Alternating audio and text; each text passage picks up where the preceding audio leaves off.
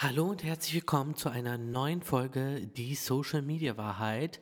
Mein Name ist Ravi Valia von der Social Media und Influencer Marketing Agentur ravivalia.com und heute haben wir einen ganz besonderen Gast und zwar Sarah Lee. Und Sarah Lee ist die Co-Founderin und CEO der Beauty Brand Glow Recipe. Und an all die Beauty Lover unter euch ist Glow Recipe natürlich ein Name. Glow Recipe ist in den letzten drei Jahren explosionsartig äh, gestiegen in der Beauty-Branche. Mittlerweile gibt es die Beauty-Brand neben dem Hauptmarkt USA auch in Europa, Australien und Südostasien und natürlich England. Und heute darf ich die wunderbare Sarah Lee interviewen. Ich wollte euch im Vorfeld etwas zu der Geschichte von Glow Recipe erzählen. Wie hat es Glow Recipe geschafft, innerhalb von drei Jahren zu den größten Beauty-Brands der Welt zu kommen, in einem ja, Markt, der total übersättigt ist und der eigentlich total überreizt ist, hat es Glow Recipe tatsächlich geschafft. Und Sarah Lee hat das Ganze nicht alleine gemacht und äh, sie hat die Brand mit Christine Cheng, der weiteren Founderin von Glow Recipe, gegründet. Beide stammen aus Südkorea, geboren und raised, wie man so schön sagt. Und ähm, die Karriere der beiden begann bei L'Oreal in Südkorea, wo sie für viele verschiedene Marken das Marketing und die PR gemacht haben. 2014 ging es dann für Sarah und Christine nach New York City, where dreams come true.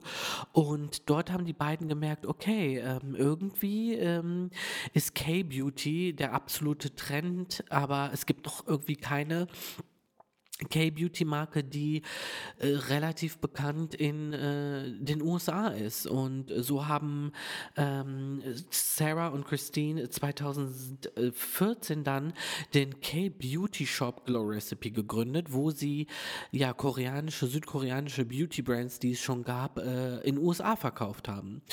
Und äh, mit dem Feedback ihrer Community haben sie dann gemerkt, okay, dieses Feedback können wir irgendwie nutzen, um unsere eigene Brand zu gründen gefunden, die genau dieses Feedback aufnimmt und umsetzt. Und 2016 begannen dann Sarah und Christine mit der Produktion der eigenen äh, Produkte von Glow Recipe und Glow Recipe, the brand was born. Das Ganze ging los mit nur einem Produkt, mit der Watermelon Sleeping Mask und ähm, Sarah und äh, Christine äh, gingen viral. Das ganze Produkt hat natürlich einen äh, starken Push bekommen, als die beiden dann auch noch bei Shark Tank, der amerikanischen Version der Höhle der Löwen, äh, zu Gast waren und allen vier Investoren abgesagt haben. Sowas gab es in der Zeit äh, auch noch nicht. Ähm, aber danach haben die beiden eine noch größere Viralität erreicht und mittlerweile gehört Glow Recipe zu einem der größten Beauty Brands in den USA und bei Sephora, dem exklusiven Vertriebspartner in den USA. In Deutschland bekommt ihr die Produkte bei Douglas und auch dort läuft es sehr gut. Ähm, genau, und ich habe jetzt das große Vergnügen, Sarah zu interviewen und ich freue mich auf das Interview, ich freue mich auf den Talk. Wie immer möchte ich mich aber ganz am Anfang auch bei äh, Ipsom Media bedanken, die uns das tolle Equipment, die Rode-Mikrofone gesponsert haben, mit denen ihr gerade mein Intro hört. Ich möchte mich entschuldigen, wenn die Aufnahme von Sarah etwas äh, holprig ist, da Sarah und ich über Zoom jetzt sprechen werden und äh, ich natürlich die Audiospur von ihr äh, über meine legen muss. Deswegen, äh, I beg your pardon for that. Aber ich freue mich auf einen interessanten und informativen Talk mit Sarah Lee von Glow Recipe und jetzt geht es schon los. Okay, so great to have you. Thank you for taking time. Um, as I already introduced, um, you are a global beauty sensation, and um, in a market which is like you know mainly overflooded with a lot of beauty brands um, how did you stick out from all the noise like how did you make sure that Glow Recipe became, you know, such a big brand in such a short time? Well, first of all, thank you for saying that. I feel like we're still scratching the surface and have a long way to go, and we're still a very young brand. Um, we founded the company in 2014 uh, as an e-retailer. So we had an e-com site, and it was glowrecipe.com. But then our namesake brand with our own products actually came about only in 2017. So again, we're still a fairly young brand, um, but thank you for saying that. I think what's really important um, to your point in such a saturated market in beauty is to have um, some key differentiators, right, as a brand. And, you know, there are a lot of brands that speak to clean, cruelty free, but I think at this point, these two points are table stakes, not a yeah. differentiator, right? I think for, for anybody now to enter the beauty and skincare world, these are sort of just a must have um, criteria. I think as a brand, what we kind of stand out um, with is number one, our first to market innovations and the positioning that we have that's cohesive across our portfolio. So, as a brand, we really think about how we can be fruit forward. As you know, we're all about super fruits and how we can educate um, with each and every product to our community what the, the meaning of each fruit is. How does it actually yeah. help your skin? We know we know that those are good for your body, but how do you mm-hmm. how much do you know about how it can actually make a difference and transform your skin it's not just a natural ingredient that looks and seems good but it actually has real mm-hmm. skin beneficial properties so for example when we first launched the brand with watermelon we never actually saw any other brand that leveraged watermelon as a hero ingredient so it was True. you know it was first in the market but at the same time it wasn't anything exotic or too out there. It was something that we all felt very familiar with. So there is that sort of combination of familiarity and novelty that kind of coexisted mm-hmm. when we launched the, the product. And then at the same time, we paired it with our heritage. My co founder, Christine, and I are both Korean Americans, and we were born and raised in Korea. And so a lot of the inspirations that we have for each and every decision that we make come from our sort of learnings from our mothers or the Korean rituals or um, just things that we've learned um, within our culture and our upbringing. And those tips and tricks, but also the memories that we've had, for example, with our grandmothers when both of our grandmothers, this is such a Korean ritual that we've actually gone through. Um, with any heat rashes or, uh, you know, heat rashes or sort of bumps that we had on our skin and our body, our grandmothers used to rub watermelon rinds on those parts, and we actually immediately saw a huge difference overnight. Mm-hmm. And so we wanted to marry that type of childhood memory, but also the rituals that we've experienced with the fruit forward ingredient story. And then we also yeah. paired elements of the core tenets of Korean beauty, which are beautiful and sensorial textures that are a surprise and delight of, a, of an element, but at the same time, um, not compromising on the results themselves. So it's, it's a combination of hero ingredient, our heritage, and then the textures and the sensoriality, which equals amazing experience, and then efficacy. So those four points are what we really focused on from the get go, and we still do to this day. And uh, you already mentioned cohesive and fruit based. That also like really greatly uh, brings us to my second question because you know all of your products are fruit based, as you said, the watermelon, the avocado, the banana. Um, take us through the process of creating a, pro a product. Like you pr pr perhaps or pro most probably have like the idea. Okay, it's going to be a banana product. How long does it take from your vision to the actual launch online? So it really varies by product. Um, and you know, we don't have just one lab that we work with. We work with multiple labs um, that are located in either Korea or the U.S. So mm-hmm. it really there are a lot of variables along the way. Um, but I would say it ranges from a year to two plus years. Um, so wow. at least, yeah, I mean, a year would be, I guess, on the fast side, and I don't think we're able to do that anymore at this point because we've grown really fast as a brand, and um, a lot of planning do need to take place at this point. But um, in the beginning, we had always kind of the preliminary idea, but from from there, the concept stage to really just bringing it to life.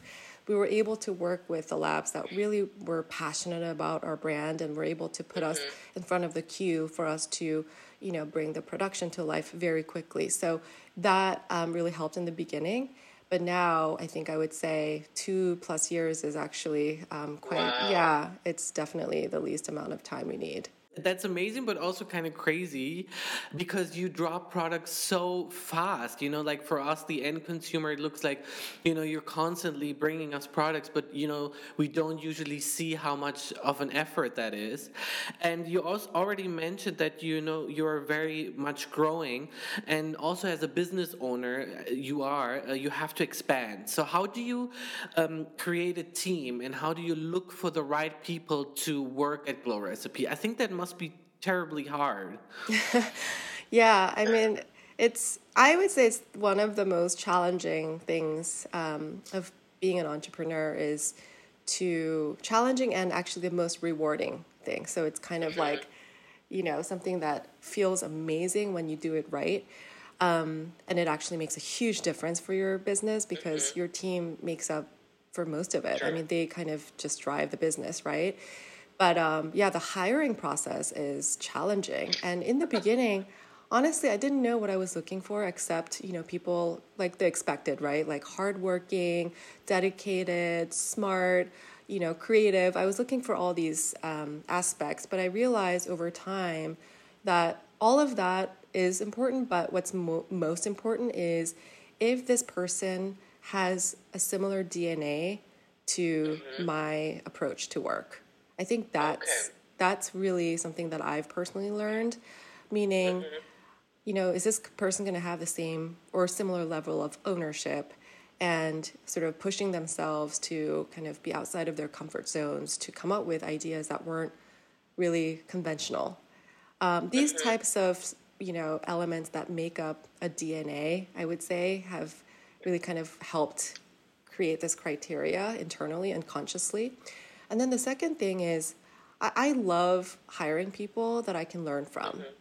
There's oh, always oh, something. There's always something about each individual that you can learn from. But I think what I'm really looking for is somebody that can inspire me. And it doesn't matter which role or title or level you're in. There's always a way to inspire other people by your skill set, um, your approach, your attitude. Um, so definitely, sort of that um, is important for me. And then lastly, culture fit. You know, this is okay. yeah, this is something a lot of founders and I have, you know, shared in common.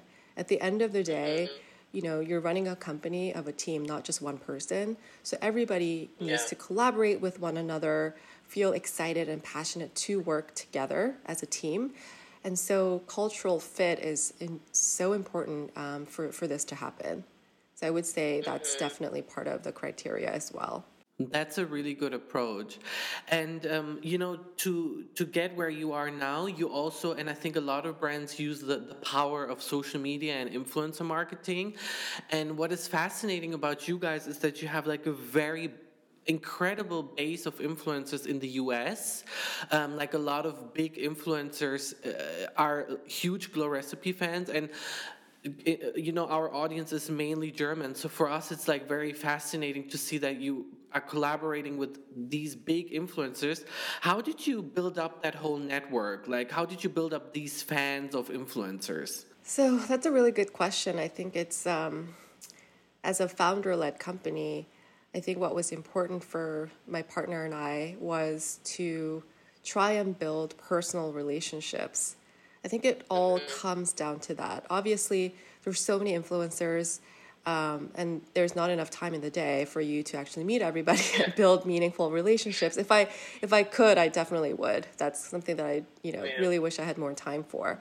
But there are influencers and creators um, in the beginning of our business stage that supported us, and mm-hmm. those are the ones that we'll never take for granted. You know, when you're so small and vulnerable, um, yeah. you don't know how things will lead to, and you, you just don't know what, what's going to come in the future.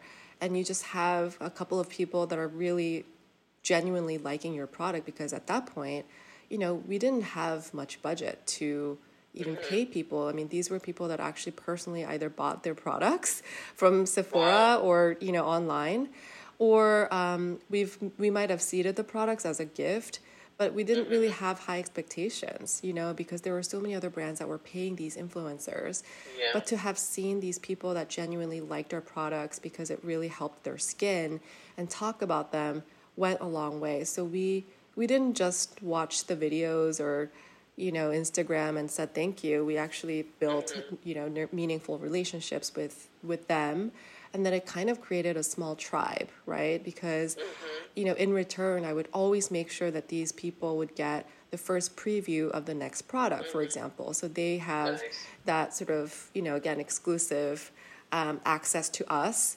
We would try and you know spend personal time with them whenever we flew to LA because a lot of influencers live there. Mm-hmm. We made sure to grab breakfast or coffee or invite them to dinners whenever we could. Um, and then, of course, the ones in New York, whenever we could see them, we would do that. A lot of editors live in New York, so that was also helpful that we, you know, were able to cultivate some relationships. And then I think from there, as we grew, more influencers and content creators started to pay attention to what we were doing.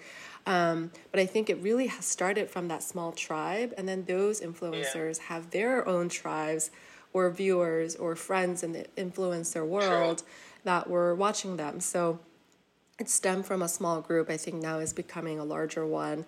Um, and again, like I said, if I could, I would spend more time with them personally. Um, during this pandemic, what we try to do is set up Zoom calls with with some of them, or have you know intimate sort of just events um, over Zoom, um, just to make sure that we have that FaceTime with them as much as possible. And then the other um, thing that we always keep in mind is, you know, we have an amazing PR team, and so our PR team also helps to cultivate other relationships that we founders weren't able to have, and they, a lot of them have become really close friends actually. Right. so that's, that's just nice. been a key focus of ours is to not just send products with an email, mm-hmm. you know, and actually have conversations. Try and just tell them our story because once you understand where we're coming from, why we did, you know, created why we created certain products or the brand itself, I think it just goes a longer way. So that's been our approach. That's really nice. And you know, where you are now, obviously you also have to expand and grow. So is there like, um, you can say percentage of how much paid influencers collabs you do and how much is based on barter in the US and globally? Is there something you can tell? Yeah, that's a good question. So we haven't really paid a lot of influencers for in return for content in the past just because we were limited with our resources and budget but as we've started growing, um, the first people that we looked for for paid partnerships again are those that small tribe that we referred to in the beginning oh, nice. that talked about us yeah. organically. So we wanted to, you know, we wanted to give them what we could now that we could. Do you know what I mean? And so we mm-hmm. started yeah, we started exactly. some partnerships with you know the friendlies and friends, and then um, the split though I would say is still quite you know, it's a work in progress. I would say there isn't a specific mm-hmm. split per market or, you know, by organic versus paid yet, um, because it's ever evolving at this point, and we only started really doing these paid partnership capacity work pretty recently, um, and we're willing to mm-hmm. explore more. Um, find different ways to think differently versus just paying them cash and having them create content. It's like, how can we create something that's genuine and exciting so that the audience knows, but it's a way for us to, you know, give them the compensation for the time and the creativity that they provide for the brand. Yeah. So, you know, we, we love having open conversations also with the influencers and figuring out what they prefer and what they what they think makes sense um, to talk about our brand. So we're tr- trying to figure out, like even in TikTok or Instagram platforms, you know, what does that mean? How do we come across as, you know, a true partnership as opposed to a simple sponsorship? Do you know what I mean? Yeah. So that's something that we are working on right now. That's so important. Like that's a like a key message not a lot of brands have. And you know what would be also interesting to our audience since we are based in Germany, how is like the the German market for you in comparison to like your big markets which are the US and the UK? Like especially also if you compare it to like uh, social media and influencer marketing, like is there something where you are like, "Oh, that's so typical German," or that's like something we did not expect uh, because of your experience experience in the US? I would say, um, I mean, I, I wish I had more knowledge and insight um, within the German market, to be honest, mm-hmm. because you know it's always different when you're actually there physically and and present and are able to spend more time with influencers in Germany. But even with you, Ravi, I feel like you have your own business going on, but you're an influencer yourself, and mm-hmm. I, you know what I think that you bring to the table is you genuinely genuinely when you like a product you like to talk about it over and over again and mm-hmm. you you make sure that people understand that you really like that product and i think that's actually pretty similar to what we're seeing in the us but i think you know the, the way the reason why i really enjoy working with you is because i know that when you like something you're not going to just mention it once you're going to actually mm-hmm. really talk about it in depth explain why and talk about it from a personal standpoint so that's been really amazing um, for me to see. Mm-hmm. And I know a lot of other German influencers have done similar. You know, when we met um, back in uh, in Germany, I think that was last year already, right? Yes, in January, yeah. January, we met and we had a little event, right, with all of your friends. Yes. Um, and that was such a fun event. I felt like even that small gathering was really special because mm-hmm. I, I could feel that everyone that came to that event was genuinely excited to learn about the brand. We're using the products, you know, on the spot. Um, and then even after that event, everyone kept talking about it nonstop on yes. their Instagram channels. So it was just the amount of excitement, but also kind of the follow through after was so special. So I can only mm-hmm. imagine, you know, if we're there more often, you know, more present, spend more time, how impactful it would be. Mm-hmm. And we're in the middle of a pandemic, you, and you know it's so difficult to meet people in real life. Um, did like uh, your strategy change in in connection to how important retail is for you in comparison to online? Like, are you focusing on um, putting more, you know, focus on your online strategy, or is retail still as important? Because you know, for instance, now in Europe we're still in a lockdown. So how did that all change for you? Yeah, another really good question. Um, I think what was really amazing and uh, something we're very grateful for is that we were a digitally native brand. So, you know, we were born um, as a digital brand. We, you know, had an e-com. We had a, you know, strong community online. And so we had to pivot, obviously, from focusing on retail mm-hmm. to focusing entirely on dot .com when the pandemic hit. And mm-hmm. I think it was actually a very natural shift, even though we felt like we were doing a okay. lot to make those shifts. Um, and so the loss that we saw from brick, brick and mortar actually was mm-hmm. completely made up and actually even more on online. So in a way, the business was actually growing, and we felt that this is kind of. I mean, it made sense for our business, but I think we also saw the shift overall across the industry, mm-hmm where the dot com businesses were just thriving during this time, especially for skincare yeah. and hair care categories. So I wouldn't say it was anything um, that was different and or out of our comfort zone. I will say we try to do some other things where we did have, you know, pretty substantial business in brick and mortar. So all of the efforts that we were putting in in the past for brick and mortar, we tried to to shift focus online by, let's say, for example, some of the field reps that we had in some of the stores in the U.S. Mm-hmm. We asked because um, they're such great at you know consulting and selling products. We asked mm-hmm. them to mm-hmm. become our virtual video consultants for our ecom versus going out to the stores. You know, so we were able to mm-hmm. leverage our existing resources, but really just shifting that perspective and approach. And that I think really helped actually to elevate our customer service. That's very nice. And we always close the podcast with a viewer question and with a, a little forecast question. So, one of our viewers asked us, um, You're such a successful entrepreneur. Can you, like, maybe pandemic version, give us, like, what does your day look like? Like, what time do you wake up? Do you have a morning routine? Do you work out? How long do you work? Maybe you can give us a quick brief. Um, really good question. Um, so every day is very different. I'm sure you can imagine. I'm sure your life is like that too, Ravi. yeah, um, true. But yeah, I mean, during this pandemic, especially as we're working from home, what we've really tried to do is um, we're all of us we're trying to navigate this time by adding more time for self care, right? So mm-hmm. my sort of shift in that is instead of the the commute time I had in the past, I'm spending that extra time for longer skincare routine in the morning. And I love oh, doing oh, that. Nice. Yeah, so it feels like an at home spa almost where I can just really extend my routine, take the time to pamper myself.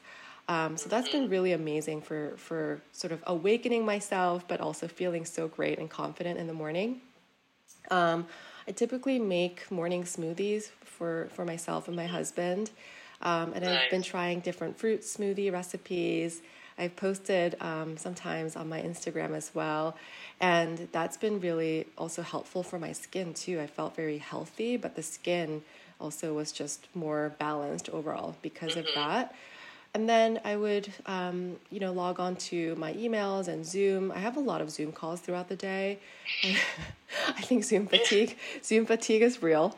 Um, yeah. And so, but I think what's really important is to compartmentalize how you know you're spending your time for work versus how you're spending time uh, for your personal time because otherwise you'll you'll think that your work is just kind of intruding yeah. your personal space um, so it's important to have specific schedules where you're like you know setting yourself to focus on work and at six you just actually close your laptop walk away from mm-hmm. your desk like physically you know make that shift yeah either just walk out of your house and take a walk I try to do that a lot because first of all it's great to get fresh air but it's also for yeah. me a way to kind of separate now like my Disconnect, time for myself yeah. exactly and then cooking has really helped as well um, so i've been trying to do that i'm not a great cook but it's been really just mm-hmm. fun to experiment with different recipes because it's kind of mm-hmm. a way to also express creativity right um, mm-hmm. and spend, spend meaningful time with your family so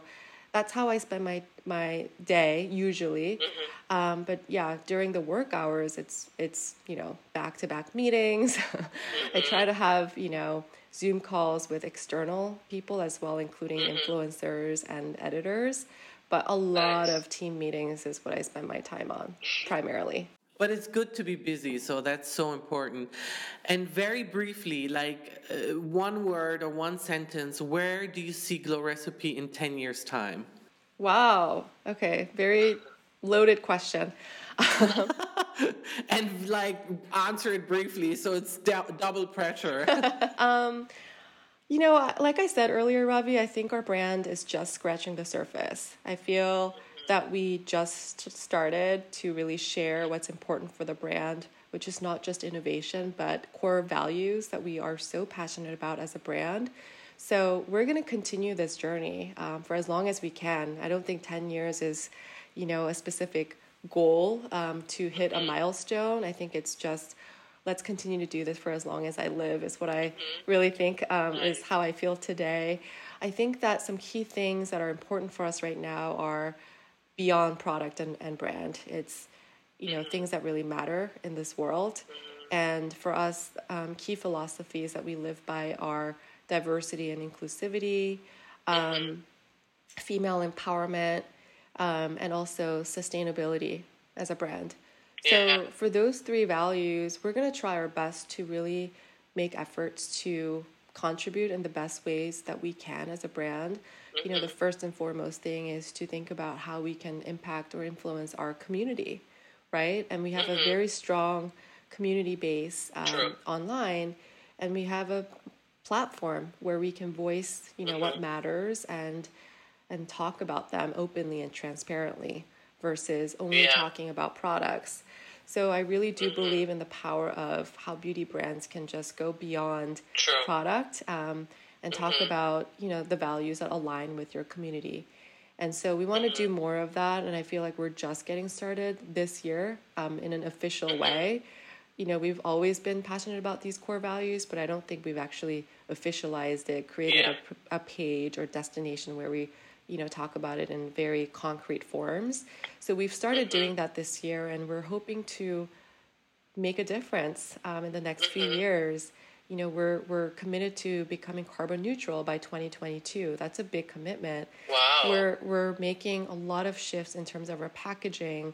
All of our mm-hmm. jars are glass but we also want to make sure they're recycled and recyclable. Um, wow. we're making you know our cartons Um, we're adjusting the size, we're adjusting the, the paper material, so we're using less, but also um, the materials themselves are sustainable. Um, we're getting rid of spatulas because they're plastic. Oh, you know, true. so yeah, small steps, Yeah. but um, things that do make a difference, we're going to continue Mm-hmm. to do. Um, and then in terms of diversity and inclusion, you know, I'm a female founder with my co-founder Mm-hmm. too. We're both female founders with um, the Korean her- heritage. So Mm-hmm. we want to be more vocal and be able to, you know, inspire those that are just starting out their careers um, and don't know where to go or are nervous Mm-hmm. about, you know, where they stand in industry um, and, and really just make a, a case that anything can be possible. So we're very passionate about this topic. That's amazing. Sarah, thank you so much for your time. I know how incredible busy you are, so I feel very honored that you took out the time and uh, shared a little bit of your vision to the German audience. And um, yeah, I hope to see you soon, hopefully, maybe next year. We never know. And um, yeah, I know, we'll see. Thank you, Ravi. You're Thank so you good so at making me feel comfortable. Um, so I really enjoyed this podcast. Thank you again. I just love your brand, so it comes naturally to me. And you guys are like so amazing, so I love it. Thank you. Means a lot. All right. Thank you so much, Sarah. All right. Talk to you soon, Ravi.